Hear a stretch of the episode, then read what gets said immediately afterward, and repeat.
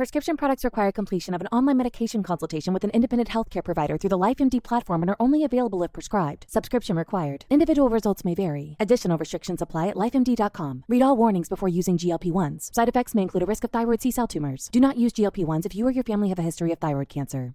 If you've struggled for years to lose weight and have given up hope, did you know you can now access GLP 1 prescription medications through LifeMD? LifeMD is now offering eligible patients online access to GLP 1s, the breakthrough prescription medication that can help you lose body fat and weight. Listen to what people are saying. You just take your shot. It doesn't feel like you're on a diet. What I wasn't expecting it to do was to shut off the food noise. This was life altering. And if I can do it, I feel like anybody can do it. And here's the best part your insurance may cover 100% of the cost of your medication. So go to trylifemd.com to have your eligibility checked right now. Get started today at trylifemd.com. That's T R Y L I F E M D.com.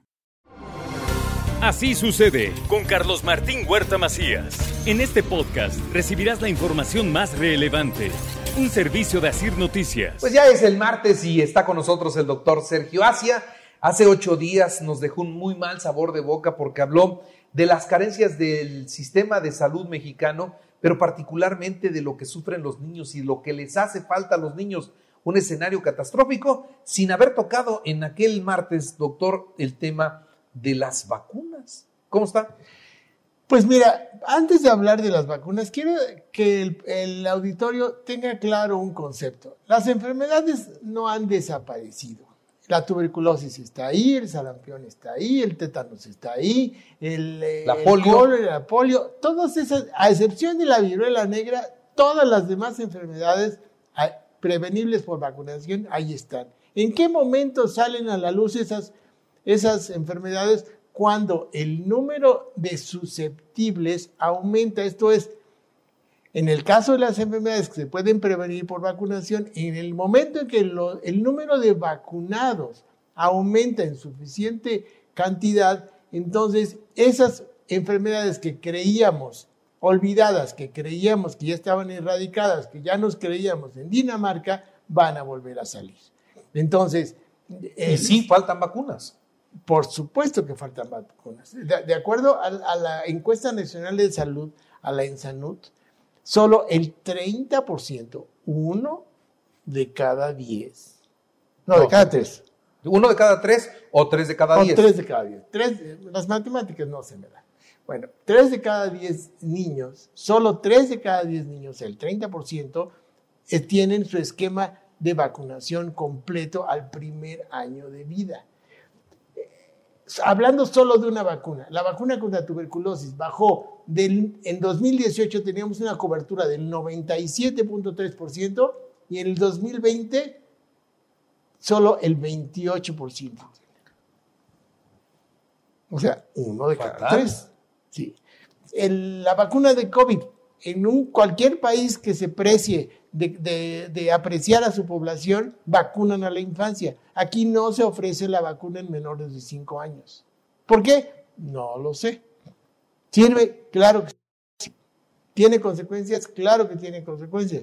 Pero en un país civilizado se aplica la vacuna de COVID entre 6 meses a, a 18 años sin problema. Aquí hasta 5 años. O sea, todo ese segmento de población ya nos lo quitaron. El, la vacuna de sarampión, también tenemos un rezago muy, muy importante. Muy, eh, para que nosotros no tengamos sarampión, necesitamos una cobertura de más del 99% y andamos menos del 70%. Entonces, ¿qué debemos hacer? Pugnar, porque el gobierno nos... ¡Ay, bueno! ¿Cuál otra? La de papiloma. Bajó noventa y tantos por ciento la ¿Tanto? cobertura. Sí, o sea, no hay vacuna de papiloma humano. La anuncian y, y hablan y dicen, pero no, no llegan a las escuelas, no vacunan a sus niños. Puedes preguntarle a tu auditorio, ¿cuántas niñas de nueve años están vacunadas en este momento? Lo hacemos. A ver, en ese momento les pregunto, ahí en su casa, díganme por favor, nada más díganme si ya a los nueve años, si tiene hijas o hijos de nueve años, ¿ya están vacunados contra el papiloma? ¿Ya están vacunados? Dígame que sí, por favor. El que me diga que sí, entiendo que ya los vacunó. Y quiero saber cuántos sí hay dentro del auditorio de así sucede y cuántos no. Ahora- si no lo han vacunado, dígame no. Si ya lo vacunaron, dígame sí y vemos. Mándeme rápido el mensaje al 22 22 15 12 14 y lo vamos viendo. Y el hombre es el que transmite el papiloma, el que, el que va contagiando el papiloma a las mujeres. Es una enfermedad de transmisión sexual y el hombre participa activamente en, ese contagio. México no vacuna a sus niños, a sus varones, porque se ahorran ya la mitad de la población. ¿Sí? México solo pone dos vacunas de, de neumococo en el primer año.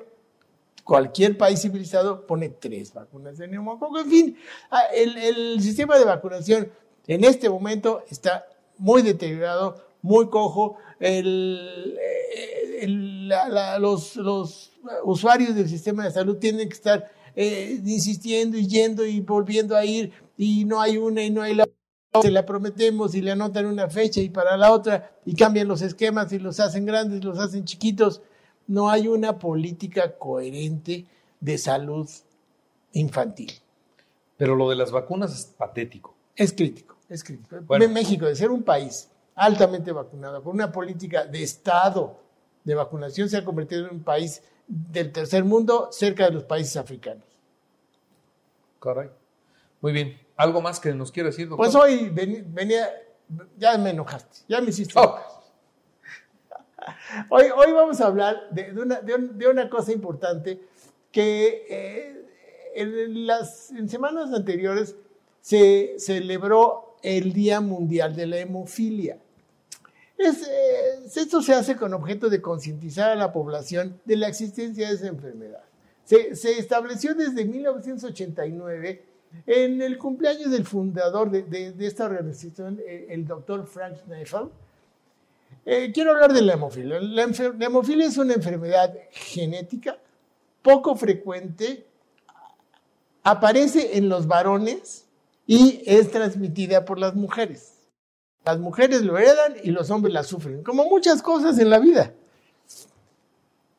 Más o menos un caso entre 5 mil a 50 mil según, el- según el tipo, del tipo de, de- de- de hemofilia que estamos hablando. La hemofilia es un, es un trastorno hemorrágico hereditario que afecta la capacidad, la capacidad del cuerpo para hacer coágulos. Y las personas con hemofilia tienen tendencia al sangrado. Pueden sangrar de la nariz, de las encías, de la piel, de las articulaciones, de las vísceras, del cerebro, en fin. Eh, las lesiones pueden ser desde muy leves hasta muy graves y conllevan muchas secuelas y disminución de la esperanza de vida. Eh, se conoce desde hace mucho tiempo. De hecho, fue documentado en la Biblia.